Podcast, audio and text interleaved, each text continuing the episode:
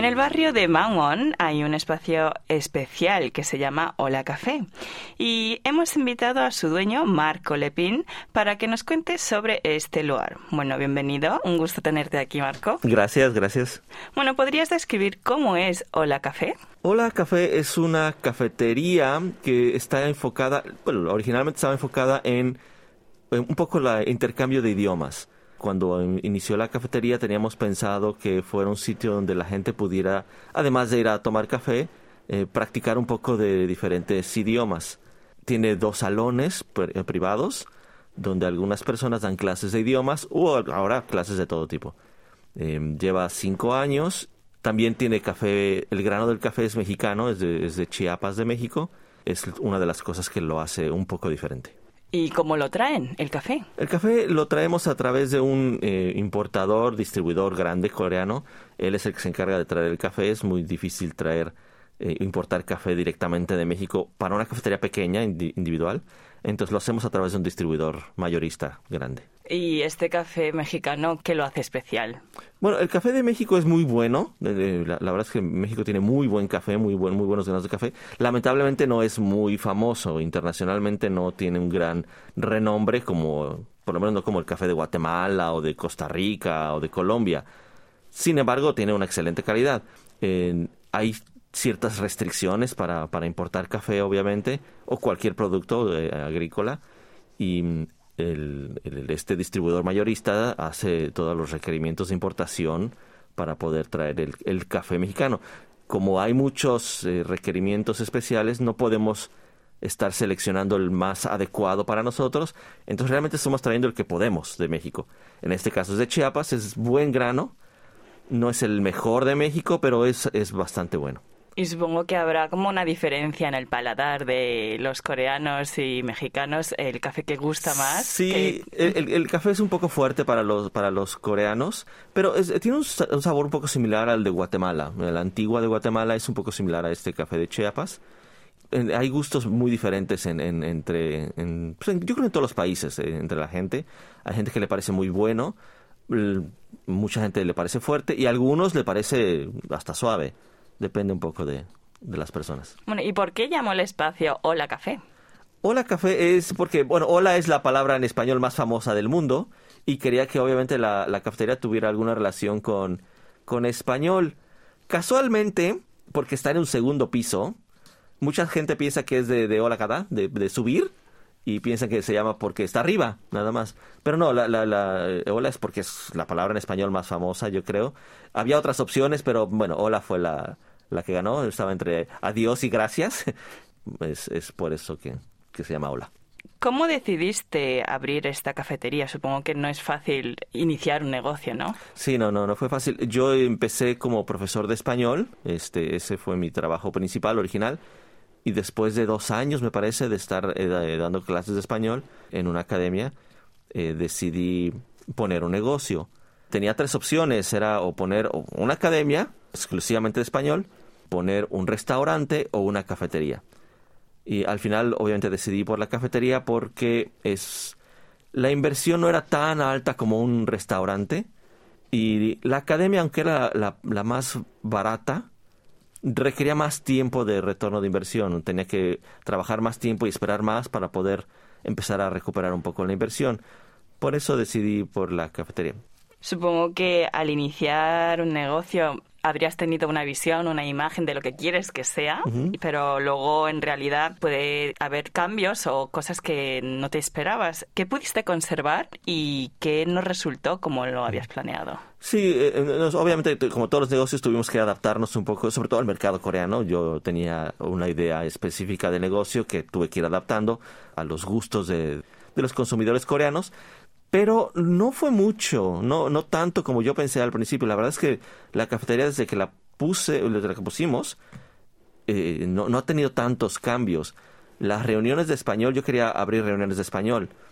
Eventualmente, yo dije, la, la voy a abrir, voy a abrir la cafetería y no sé, en tres, cuatro meses empiezo con reuniones de español.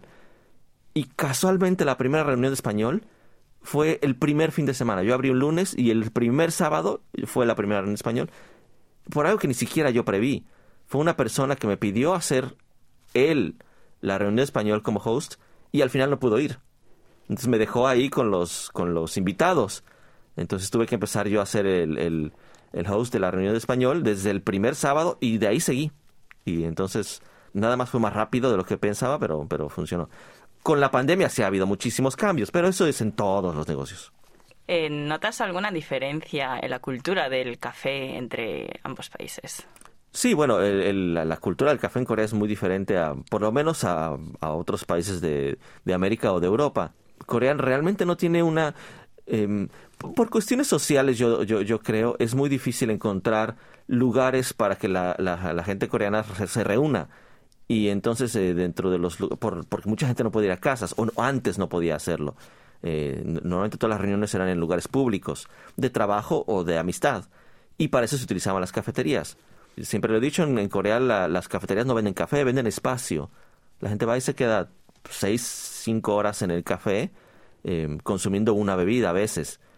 Por eso el costo del café es tan alto. No es que realmente sea el, el mercado o los dueños del café digan hoy lo vamos a vender muy alto. No, es el costo eh, económico de, de, que la gente se quede, el cliente se quede cinco o seis horas.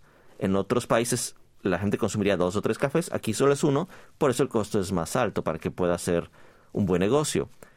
Quitando esta parte de saber que el cliente va a estar mucho tiempo y por eso el alto costo, de, de lo mismo, la gente no, no, no le importa tanto el café, la gente no va al café por café particular, salvo dos o tres específicas cafeterías, normalmente franquicias. La gente cuando va a un café va porque está bonito, porque le gusta el lugar, le gusta el ambiente, la silla, la luz, eh, la decoración. Nunca es porque sea un excelente grano de café ahí. Y en general las cafeterías privadas tienen buen café. Las franquicias no tanto, pero las cafeterías privadas normalmente hay un café aceptable. Y bueno, ¿cómo viniste a Corea? Eh, mi esposa, yo estoy casado con una coreana, eh, nos conocimos en Alemania, vivimos dos años allá, Luego vivimos cinco años en México y pues ahora estamos en Corea. Llegamos para conocer a su familia y por una serie de situaciones familiares tuvimos que quedarnos ah, en Corea y ya desde entonces este, pusimos el negocio y bueno, nos quedamos aquí. Bueno, vamos a volver al tema del espacio, que donde enseñas también español, ¿no? ¿Qué tipo de personas son los que acuden a estas clases? Bueno, yo tengo unas ciertas eh, requisitos eh, o limitaciones también para mis estudiantes. Hay una lista de, de hecho de espera de estudiantes. Ah, yo no tomo estudiantes mm, jóvenes. Todos los estudiantes que tomo normalmente eh, el, único requisito que tengo es que ellos sean los interesados en aprender español si son estudiantes que los padres están enviando, no, no, no, no, no los, no los tomo. Que son muchos, la verdad, y es un muy buen negocio. Segundo es que también trato de evitar las, las clases para exámenes. Las que son muy específicas para el examen DL o CL o el CP o el que sea, los trato de evitar. Yo soy profesor, yo soy examinador también del examen DL. También por eso evito dar esas clases. No es ilegal de ninguna manera, pero prefiero enseñar español a, personas que quieren aprender realmente a hablar español, no, no a pasar un examen. Y hay muchas, en verdad hay muchas personas que quieren aprenderlo. Eh, normalmente yo creo que el 70% son mujeres, pero los hombres que tengo son los que más tiempo se han quedado. También e, ese 30% de hombres lleva ya dos años conmigo, ya en niveles ya altos. Y hay clases, normalmente en la mañana son clases privadas y en las tardes son clases grupales. ¿Y estas personas eh, por qué quieren aprender español? Hay de todo. Hay de los, de los que solamente quieren por gusto, los que ya viajaron a España y les gustó y quieren seguir estudiando español, los que se tienen que ir a América Latina a trabajar, los que quieren viajar y al, las que les gusta la pronunciación y están estudiando español por eso. Supongo que tú también tenías que haber aprendido coreano, ¿no? Sí, bueno, de hecho, ese es otro problema. En Corea puedes sobrevivir sin Corea, sin, sin coreano, en verdad es eh, si hablas un inglés, la verdad es que casi todos lados puedes sobrevivir sin hablar coreano. Los primeros dos años o tres años yo no aprendí nada de coreano. Intenté, sí, entré a dos cursos de coreano, no, me fue muy mal. Tenía además, em, porque cometí el error a lo mejor de entrar a las universidades grandes a estudiar los dos cursos grandes de coreano, donde van muchos jóvenes, que los jóvenes aprenden muy rápido, y además asiáticos, o, de Tailandia, de Vietnam, de China, que son, en verdad, eh, eh, ya tienen ciertos conocimientos gramaticales, la pronunciación les es más fácil Y, es como si un latino quisiera aprender francés, un mexicano. Es fácil. Eh, lo mismo aquí. Entonces no, no podía competir. Me frustré un poco y dejé de estudiar por tres años. Realmente mis, mis maestros son mis hijos. Yo tengo dos hijos de siete y cinco años que solamente hablan coreano. Un poco de español entienden, pero su comunicación diaria es en coreano, con su mamá es en coreano, su abuela, sus amigos, todos. Y también con la familia de mi esposa nadie habla inglés, entonces tengo que hablar coreano con ellos todo el tiempo. Este, yo, yo vivo con mi suegra, entonces también es la, eh, ellos fueron realmente mis, mis maestros. No he tomado clases de coreano. Em, no sé escribir bien en coreano todavía. Llevo ocho años aquí, todavía no puedo escribir bien coreano. Pero bueno, eh, aprendí un poco en la práctica. O sea, es la práctica lo importante, ¿no? Ayuda. Eh, siempre es bueno tomar un curso porque hay muchas expresiones coreanas que no entiendo o, que no conozco y si alguien me dice, escribe una carta, no, no, bueno, no, no podría, no podría, es muy difícil. Dijiste que es lo que se vende es también el espacio, ¿no? Eh, ¿Esperas que sientan algo en este espacio que tú creaste? Cuando yo puse la cafetería, obviamente, em, los primeros dos años yo estaba buscando lugares para trabajar solo. Y aunque muchas cafeterías están adaptadas para, o saben que la gente se va a quedar, muchos dueños, precisamente para evitar un poco que los clientes se queden mucho tiempo, no ponen o contactos eléctricos o las sillas no son muy cómodas o ponen bancas, es muy normal. Entonces yo pensaba, cuando, cuando yo abra una cafetería, la voy a hacer muy cómoda para trabajar principalmente. Entonces cuando abrí la cafetería puse muchos contactos eléctricos, eh, eh, hay muy buena iluminación, hay buenos lugares para sentarse, hay una tabla grande para estudiar, los salones privados. Entonces a la gente le gusta mucho ir a, a estudiar y a trabajar. Trabajar principalmente. No es un café estudio que le llaman a veces, que donde la gente tiene que ir a, estudiar y no puede hablar, no. Es más bien como para trabajar. La gente normalmente casi no hay gente hablando. Eh, eh, eso sí es impresionante. Hay días que está llena la cafetería y nadie habla. Pero no es prohibido. O sea, si alguien quiere recibir una llamada, por supuesto que lo puede hacer tratan de evitarlo porque todo el mundo está callado, ciertamente, pero no es, no es limitativa ah, en ese sentido y a la gente le gusta. Una ventaja que tiene eso es que tengo clientes muy recurrentes. Continuamente van los mismos clientes, lo cual es bueno porque hay una base de clientes que permite un ingreso mensual de alguna manera estable. Eh, si están viniendo los mismos clientes una y otra vez, por lo menos hay, hay cierta estabilidad en ese, en ese sentido la pandemia ha afectado a todos los sectores. Eh, ¿Cómo ha afectado a la cafetería? Sí, bueno, nosotros nos fue muy mal porque, primero, como te mencionaba, era es una cafetería que normalmente la gente iba a trabajar, estudiar. Nadie va a la cafetería o la café. Primero porque es segundo piso, no está en planta baja, es un segundo piso. Y segundo porque el, lugar tiene, tiene esta idea de estudiar, trabajar o de practicar idiomas, no de take out. Cuando pusieron esta limitación de solo take out, yo cerré nadie compra takeout para, para, ¿verdad? No tenemos venta de takeout, es mínima. Entonces, por tres meses tuve que cerrar la cafetería. Y le seguí pagando a los empleados, porque tampoco quería que se quedaran sin empleados. Les pagaba el 70%, pero como sea. Y mm, después pudimos abrir, pero con esta limitante del espacio, donde solo podía tener el 30%, lo cual también fue, afectó bastante. Abrimos otra vez, pero fue bastante. Las reuniones de español sigo sin poder hacerlas. Todavía lleva ya dos años que no hay reuniones de español, que eran una de las promociones más importantes. Teníamos, en Hola Café teníamos la reunión de español más grande de, yo creo de Corea. Hubo momentos que había más de 40 personas en la reunión de español. Y pues ahora obviamente no, no puedo ni siquiera meter 40 personas al café ahora.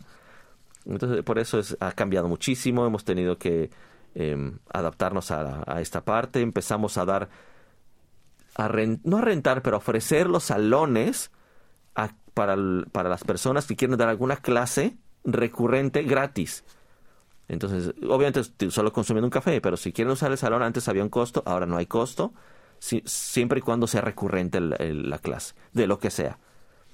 Y así poco a poco ha ido mejorando y el gobierno ha apoyado bastante con, con, estos apoyos de, para negocios, lo cual ha ayudado algo.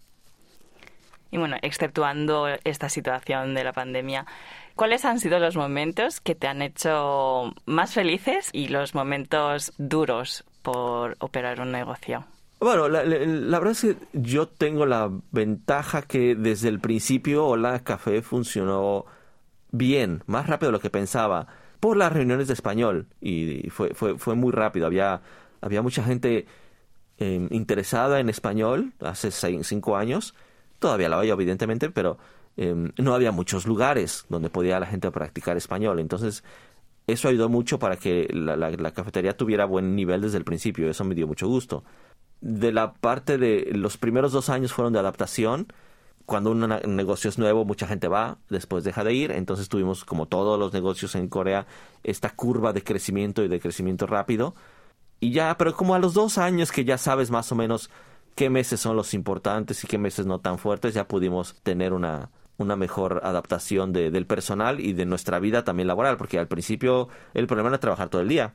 Yo trabajaba todo el día, bueno, trabajo todos los días, todo el día los fines de semana son los más importantes para la cafetería, pero también para las clases de español, es cuando más tiempo libre tienen los estudiantes y lo utilizan para, para estudiar español. Entonces los fines de semana son los más ocupados para mí.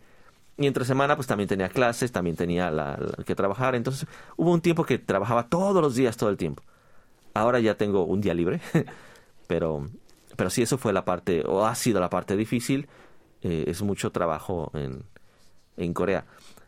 Pero si puedo, me gustaría comentar, eh, porque hace poco leí un comentario, una nota de Korea Times. La nota era sobre lo difícil que es vivir como extranjero en Corea. Y la verdad es que no, no yo no estoy tan de acuerdo con esa parte. Vivir en Corea es difícil, obviamente, porque en, el, en, este artículo la persona que lo escribió eh, mencionaba que según su experiencia y la experiencia de otras personas con las que habló extranjeros, es muy difícil vivir en Corea porque se trabaja mucho, hay muchas horas de mucho estrés, la vida social es muy diferente, hay que estar todo el tiempo tomando también con estos jueces que tienes que hacer y que eso es muy difícil como extranjero. Eso es con todos, no es porque sea particularmente de extranjeros. Así es la vida en Corea. Pero si, pero como coreano, como extranjero específico, no, no, no es, no es, no es tan difícil, la verdad. Yo nunca tuve un problema en la cafetería, por ejemplo, por ser extranjero. Al contrario, yo creo que es una de las ventajas que he tenido comparado con otras cafeterías, es que ahí está el mexicano sirviendo el café.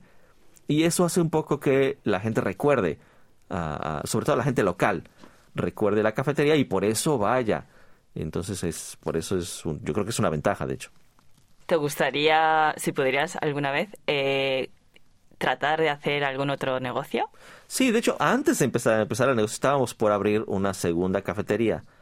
Pero mm, obviamente empezó la pandemia justo dos meses antes de nuestro... Ya teníamos el, lugar, tuvimos que cancelarlo.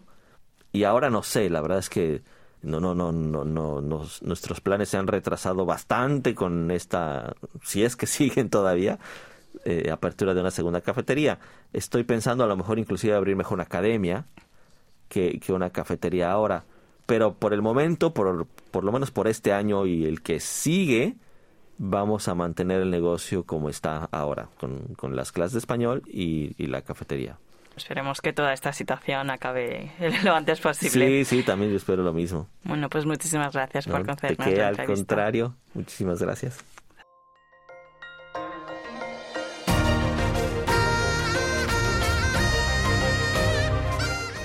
Acaban de escuchar el podcast de KBS World Radio. Hay muchos más contenidos en wall.kbs.co.kr barra Spanish. Gracias por seguir en sintonía. KBS World Radio